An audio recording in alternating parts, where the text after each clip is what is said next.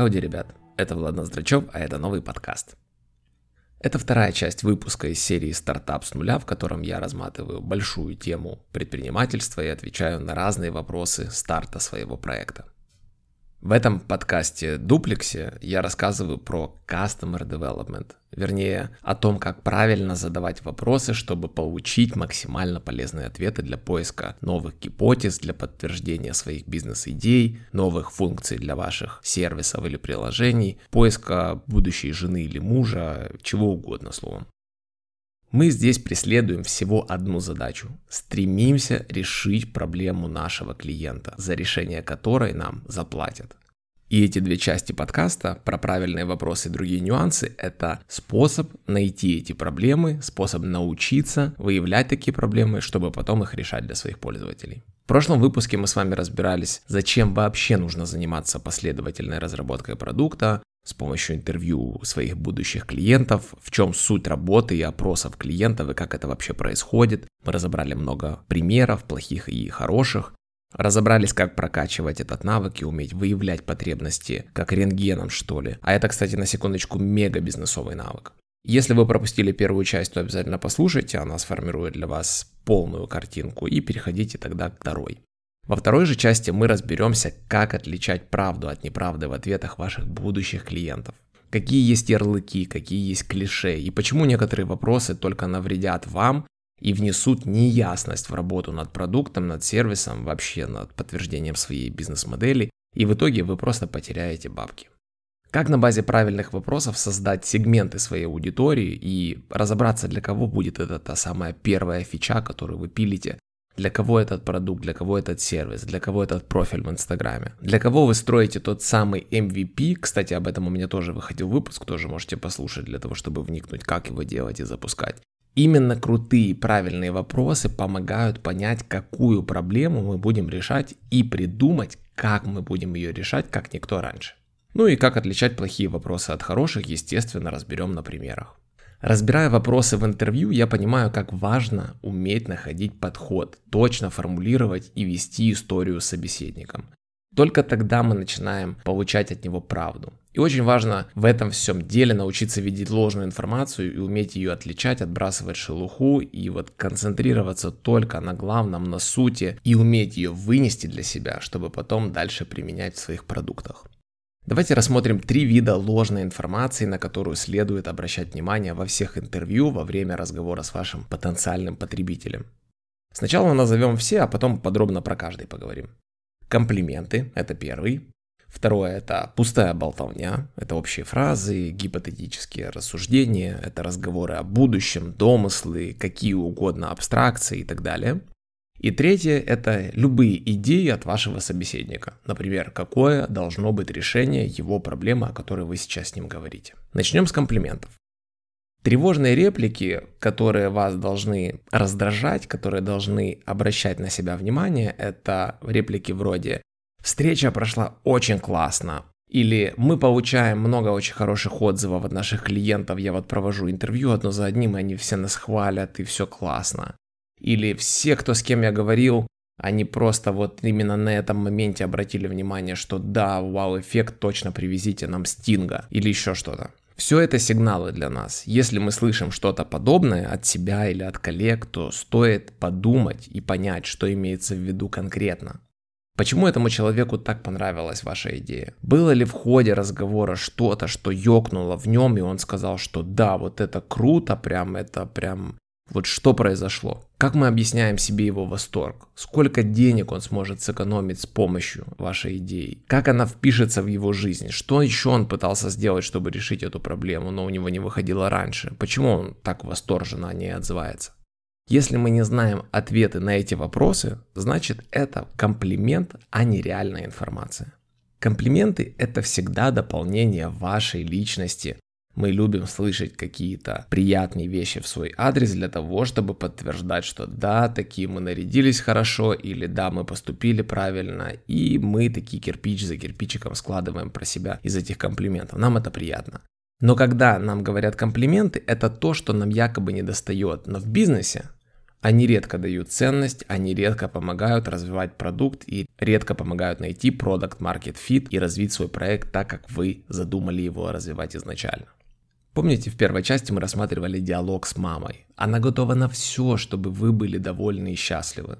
Опасайтесь похвалы ваших идей, любых решений и ваших продуктов. Это может сбить вас с толку и повести совершенно не туда. Да, ваш сервис классный, еда красивая, орехов в банке, какая великолепная идея, кофе с медом, мечта просто какая-то. Так что осторожно.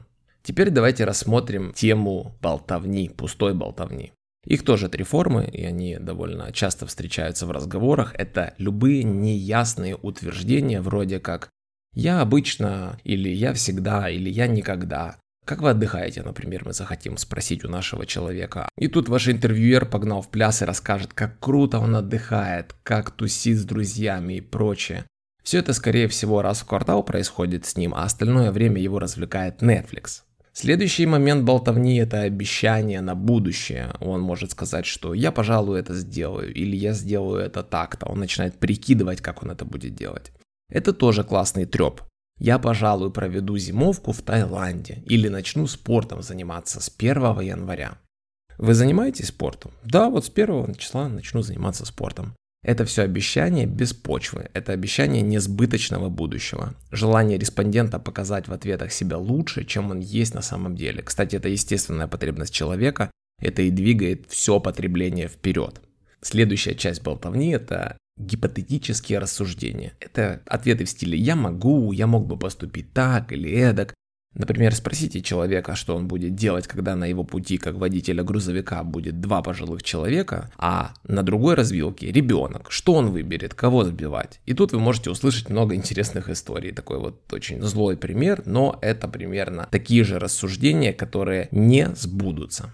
Когда кто-то начинает говорить о вещах, которые он делает всегда, обычно, никогда или сделал бы, мы знаем, это все его рассуждения таких случаях своего собеседника надо всегда возвращать из будущего в конкретное прошлое. И пункт 3. После болтовни, после комплиментов – это идеи. Я постоянно тону в куче идей и больше от переизбытка страдаю, чем от недостатка, поэтому и записал подкаст про простоту. И все вокруг просто генерирует идеи, все легко приносят новые идеи, и важно разбираться, важно их правильно оценивать, важно в них ориентироваться.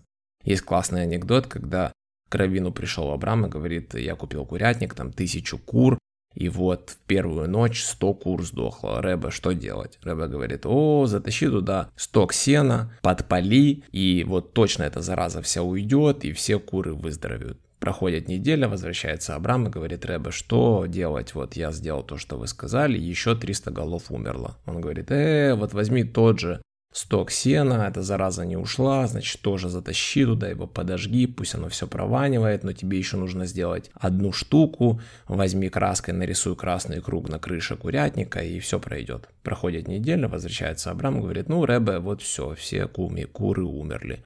А Рэбе говорит, а жаль, Абрам, у меня еще столько идей нереализованных осталось. Так вот, про идеи иногда в процессе разговора человек может быть сильно воодушевленным и занять мою сторону и начать придумывать со мной новые приколы или решения для продукта.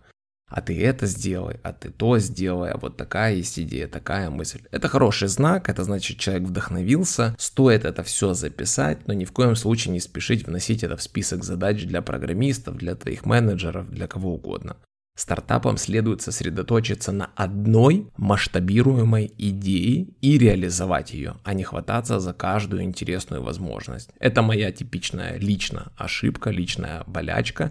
Я стараюсь всегда держать себя в фокусе, даже несмотря на то, что меня отвлекают такие великолепные, волшебные и такие красивые и манящие идеи.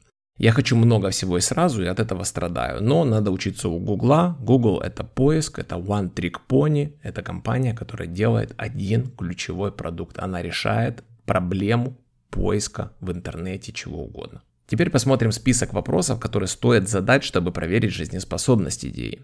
Зачем вам нужна, например, эта камера GoPro 9? Да? Какие действия вы сможете выполнять с ее помощью? Как вы справлялись без нее раньше? Не было GoPro, а теперь вот есть. Как вы раньше жили без нее? Как вам кажется, мы должны добавить стабилизацию в эту камеру вот прямо сейчас или это можно сделать позже?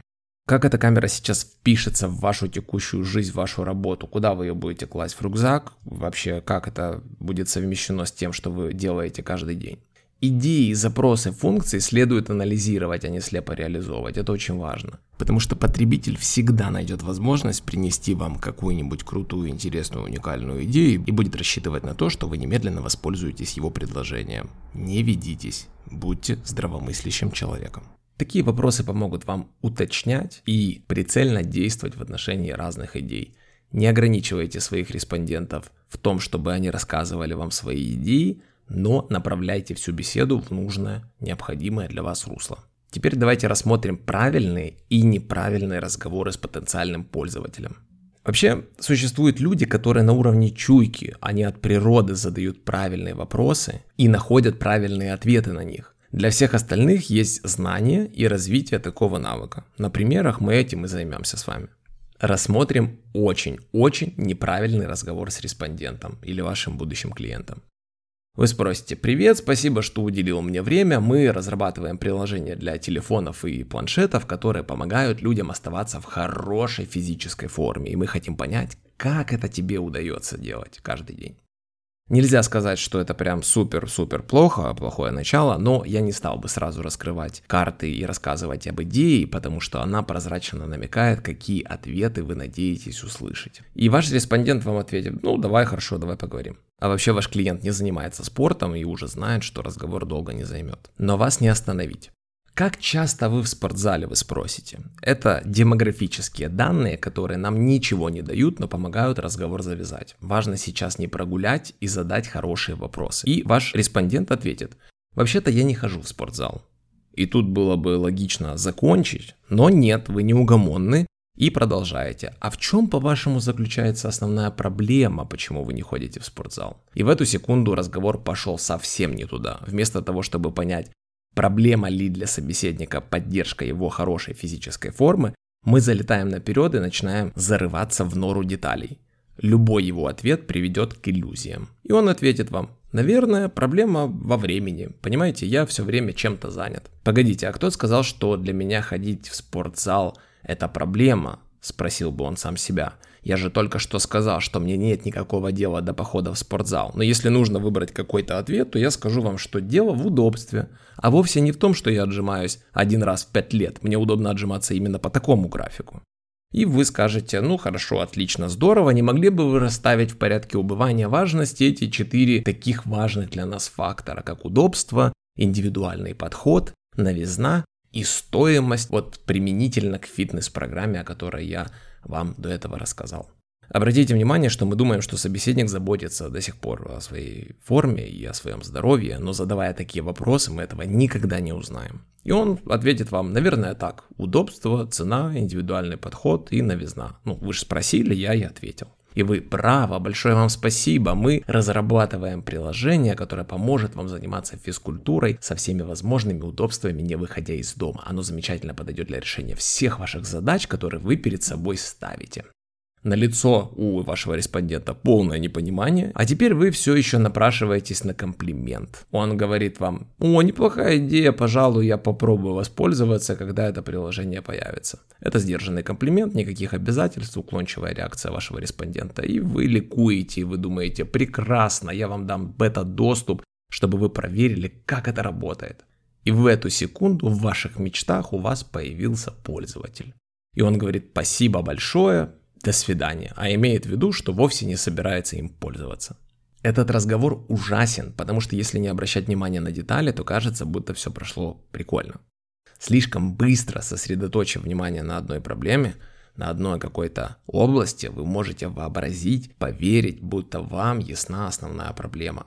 Хотя на деле это не так, и вы вообще ничего не понимаете, и все, что вам собеседник рассказал, это все иллюзия, вы всего лишь подвели к ней вашего интервьюера.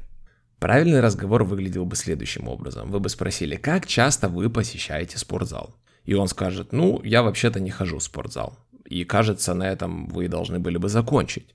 и вы уточните, а в чем же причина? Вы пытаетесь понять мотивы нашего собеседника, вместо того, чтобы принять как должное, что хорошая физическая форма входит в число его важнейших приоритетов. Он скажет, ну даже не знаю, видите ли, меня это не слишком заботит. И я не пытаюсь решить эту проблему собственными силами, и маловероятно, что я куплю это приложение и буду им пользоваться, подразумевает в своем ответе этот ваш интервьюер. Вы спрашиваете, а когда вы в последний раз пробовали заниматься физкультурой? Не пытались ли вы записаться в спортзал или побегать, или что-то еще поделать?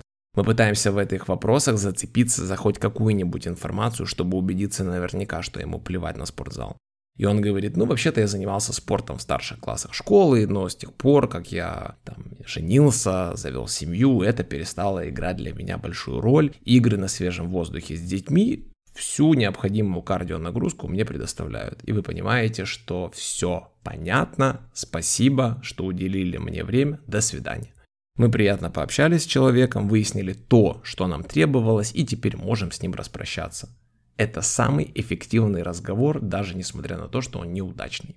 Мы двигаемся от общего к частному и не углубляемся в детали, пока не получим тот самый сигнал, тот самый ответ.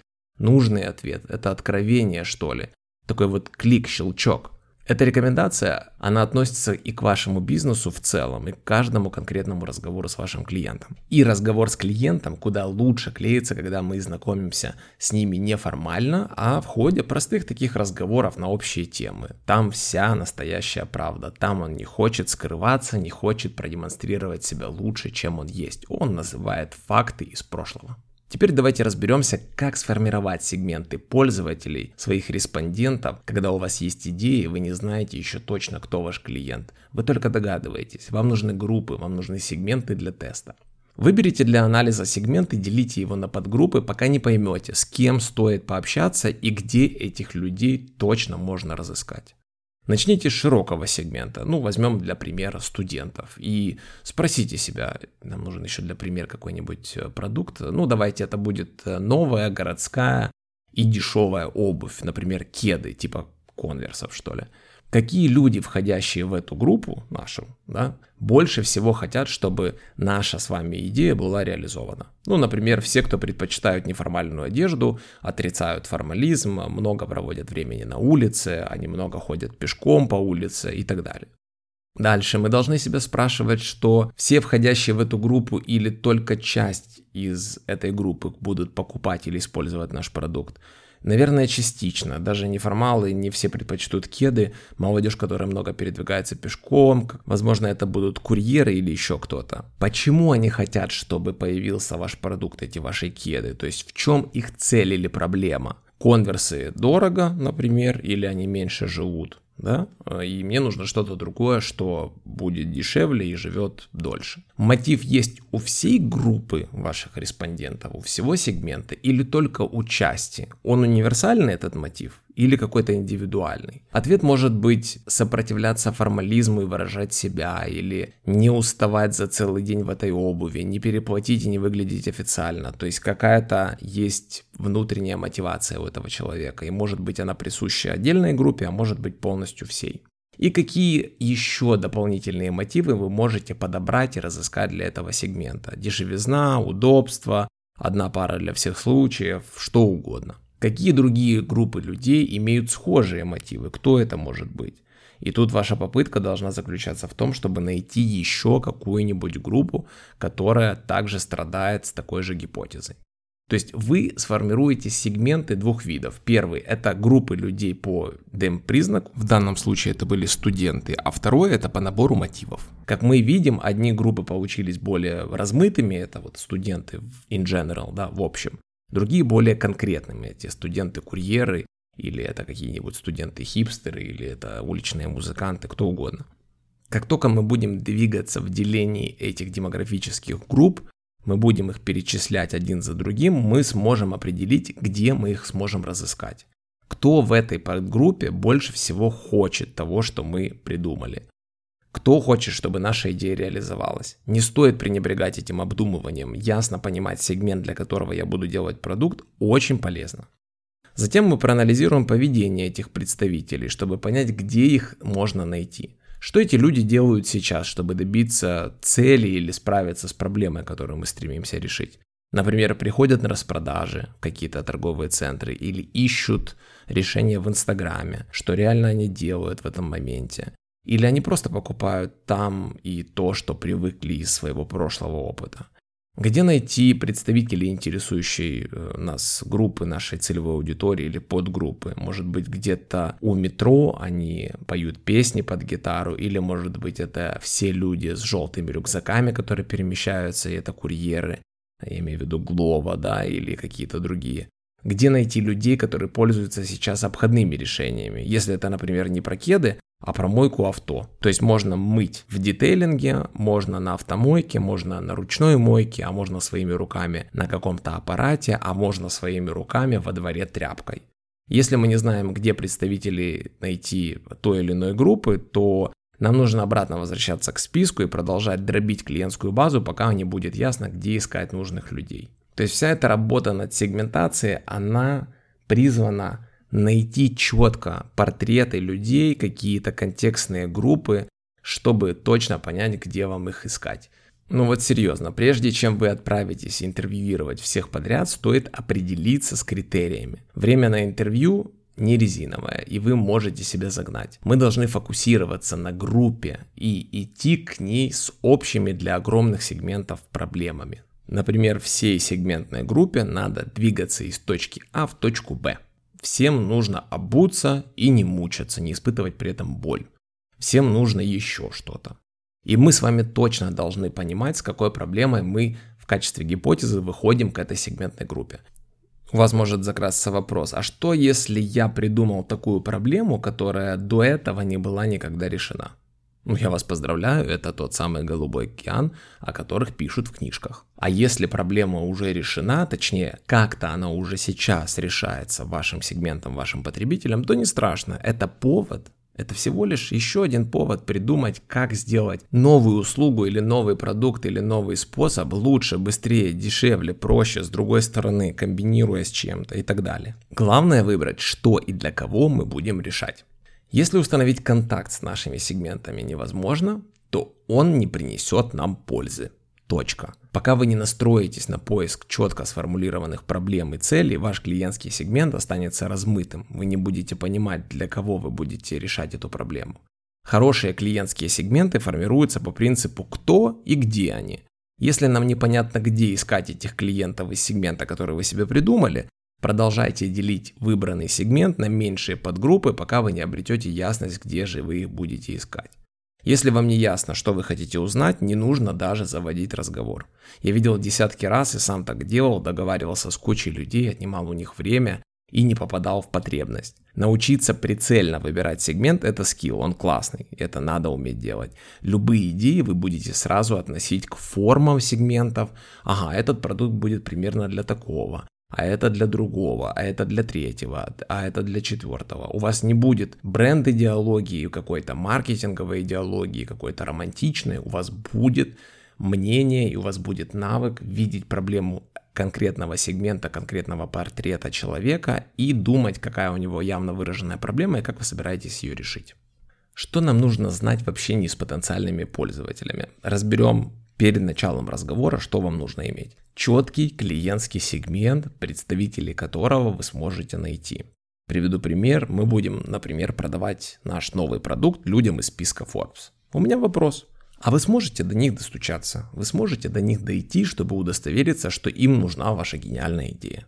Пользуйтесь своей головой в первую очередь. Если в стране вводятся денежные знаки, как Остап Ибрагимович Бендер говорил, то есть люди, у которых их очень много. И ваша задача найти их геолокацию или модель поведения, общее посещение каких-то, не знаю, мероприятий, определенный сегмент сервисов, которыми они пользуются. В общем, места их дислокации. И вы должны убедиться, что им нужна ваша идея, найти способ с ними поговорить об этом. Дальше. Вместе с вашей командой сформулируйте три основные вопроса для сбора информации, без которых никак нельзя. Нет, заранее известных вопросов нету, нету готовых пресетов списков, их надо сочинить самостоятельно. Если вы делаете сервис, скажем, по подбору уборки дома, то вам следует узнать, как сейчас решается эта проблема у человека, с которым вы будете разговаривать. Кто ее решает, как она оплачивается и как она вообще происходит. На пути вопросов вы сможете с первого вопроса отвалиться и дальше не продолжать и не тратить время на разговор. На вашем пути может быть какая-нибудь Моника Геллер, которая обожает убираться дома, и ваш сервис будет ей просто не почем. Дальше. Если это возможно, продумайте идеальный сценарий следующих шагов и обязательств. Ну, типа рекомендаций следующих респондентов, попросите или что-то сделать, попросите или стать в очередь на первый early bird продукт. В общем, с пустыми руками после разговора не стоит выходить. Дальше. Если общение для нас это самый лучший и эффективный инструмент, то мы думаем, с кем именно следует нам поговорить. Миша из Киева, Алекс из Нью-Йорка и так далее по списку. То есть формируйте списки. Попытайтесь предположить, что больше всего заботит ваших будущих собеседников. Это ваши заметки и наброски для беседы такие ориентиры, теги, которые в разговоре ваш клиент может поднять, а вы можете это просто проглядеть, если не будете обращать на это внимание. Подготовьтесь к этому разговору. Ну и напоследок, если на вопросы, которые мы хотим задать, можно ответить с помощью кабинетного исследования, это из открытых э, источников, иначе говоря, из Гугла, сначала стоит так и сделать. Что делать во время разговора? Четко сформулировать тему для человека, потому что вы-то знаете, зачем вы к нему пришли, а он вообще не понимает. И помните, мы говорим о нем, о его истории. Мы хотим поговорить о том, как люди справляются со стрессом сейчас. А вы, например, делаете приложение для медитации, но разговор у вас о стрессе. Дальше. Задавайте правильные вопросы. Мы их с вами рассматривали ранее. Прямо перед встречей есть смысл перечитывать их, пересматривать или переслушивать в этом подкасте. Правильные вопросы будут держать беседу в тонусе и в фокусе. Уклоняйтесь от комплиментов, сдерживайте вот эту бесполезную болтовню и докапывайтесь до сути. Старайтесь делать заметки, все записывайте, все пишите. Если это возможно, добивайтесь твердых обязательств и фиксируйте очередные шаги. Например, вам даст человек рекомендацию или у вас э, сделан продукт и вы в ходе разговора находите, что человек может его купить потенциально прямо сейчас, предложите прямо сейчас ему это сделать. После разговора проанализируйте все записи от клиента вместе с командой. Кстати, не ждите конца исследований, длинного списка респондентов. Бывает, напишешь в блокнот ерунды всякой, не вынесешь команде на обсуждение, и пропал ваш разговор, и пропали ваши заметки. Регулярный замер прогресса лучше, чем финально все разом пересмотреть в какой-то большой презентации. Да, кстати, насчет цифр. Сколько же надо раз поговорить с кем-то, да пока не поймете. Говорите столько раз, пока не почувствуете, что да, это надо людям, это общая для них потребность, это общая черта, и она нужна, и я могу с этим что-то сделать. Разговор с клиентом можно использовать не только для сбора информации, но и для проверки ее. Вы же сделаете продукт рано или поздно и понесете его им же на тест. Если необходимо, перенесите записи в информационную систему. Мы это, например, делаем в Excel. Полный доступ к документу у всей команды. Все ориентируются, что происходит в ходе разговора с респондентами. Вносите коррективы во все свои предложения, фичи, идеи. Вот, обнаружили, что что-то бесперспективно, просто убирайте это с бэклога или с активной работы. Продумайте очередную большую тройку новых вопросов, когда закончатся первые три. Вообще, тестировать гипотезы – это ежедневная задача, чтобы двигать свой продукт вперед. У продуктов в IT-компаниях это регулярная работа с пользовательскими сценариями, с их откликами, и постоянные встречи с респондентами. Это просто постоянная ежедневная работа. Есть даже KPI у продуктов тестировать 50 или там 100 новых гипотез в месяц. Это надо уметь делать, уметь делать быстро, уметь быстро находить респондентов и быстро ориентироваться в этой ситуации. Сначала будет не получаться, не нравится, что они нам говорят, но потом это может войти в привычку, и кто знает, возможно, у нас будет прорыв в продукте, и он станет по-настоящему массовым и большим. Давайте подведем итоги. Customer Development – это огромная тема, которую нужно изучать, наполнять, но главное – делать. Теоретически можно только узнать, как слепить э, глиняный горшок, но потом все равно его надо идти лепить. И да, если вы владелец, или топ-менеджер, или главный CMO, маркетолог, осваиваете это лично в первую очередь. Тема Customer Development не делегируется. Сначала осваивайте сами, а потом сможете научить других. В разговоре мы говорим только о жизни собеседника, а не о нашей идее. Мы говорим о его событиях, о фактах, случившихся с ним, задаем правильные вопросы о прошлом, о том, как он действовал в той или иной ситуации, чтобы найти истинные ответы, а не какие-то гипотезы о будущем. Мы меньше говорим, но больше слушаем. И напоследок мы разберем часто совершаемые ошибки, которые делаются в ходе интервью и назовем их для того, чтобы избегать. Ошибка, когда мы хотим комплименты. Я подумываю над тем, чтобы начать новый бизнес. Как тебе кажется, это сработает или нет? Или у меня родилась потрясающая идея для приложения, тебе нравится такая идея? Это примеры, когда мы слишком воодушевленно рассказываем о какой-то фигне своей, и вот люди должны вовлечься в эту беседу, и, конечно же, они не будут тебя оскорблять, говоря о том, что это глупость полная. Следующая ошибка, когда мы открываем душу, такая проблема излишнего воодушевления. Вот это тот сверхъестественный проект, сверхсекретный, из-за которого я ухожу с работы. Что ты думаешь? Прошу тебя, говори честно и расскажи, что ты действительно об этом думаешь. Дальше ошибка, когда мы набираем и пускаем в дело пич продукта. Нет, вы же там не поняли меня до конца, вот на самом деле это вот так, или кроме этой фичи еще делается вот такая фича. То есть мы как будто на питче перед инвестором, а наша задача с клиентом не питчи проводить, наша задача выяснить, как он ведет себя в тех или иных обстоятельствах с тем или иным продуктом. Следующая ошибка, когда вы ведете себя слишком формально. Вы знаете, прежде всего позвольте поблагодарить вас за то, что вы согласились на это интервью. Я задам вам несколько вопросов, а потом вы сможете вернуться к вашим делам. Если использовать пятибальную шкалу, во сколько бы вы бы оценили и так далее, да? Вот это формализм, он отвратителен в своем виде, форме, он вообще не располагает к душевному разговору, когда можно действительно найти открытие. Разговор должен быть эмпатичный, человек, который делает этот разговор, должен обладать эмпатией, и, конечно, он будет эффективнее, если у него это будет получаться. Формализм – nine, отменить. Следующая ошибка, когда мы мешаем свободному распространению информации внутри нашей команды. Мы порой интерпретируем полученную инфу, а там, например, позаботься лучше о продукте, а я узнаю все, что там нам нужно. Или клиенты мне сказали именно это, и это надо делать. Или там у меня нету времени с кем-то общаться, мне нужно программу код писать. Это срочное зло, которое надо в команде отлавливать и убирать. Если не убирается, менять людей, которые это генерируют. Обязательно. Информация должна двигаться свободно, она должна двигаться из первоисточников. И заключительная ошибка – это собирать комплименты, а не факты и обязательства. Мы получаем множество положительных откликов. Все, с кем я говорил, в восторге от этой идеи. Комплименты могут довести до женитьбы но вряд ли они доведут до успешной и проверенной классной бизнес-гипотезы. Говорю вам это все и думаю, ах, если бы я знал и понимал это все раньше. Хм.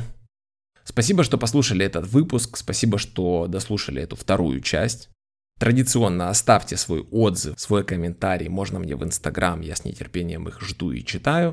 Задавайте правильные вопросы, и будет вам огромное удовольствие от ведения своего бизнеса и от общения со своим клиентом, потому что выявлять истинные потребности и придумывать новые, уникальные, крутые, креативные решения проблем, за которые вам еще заплатят, это и есть весь кайф бизнеса. Спасибо и пока.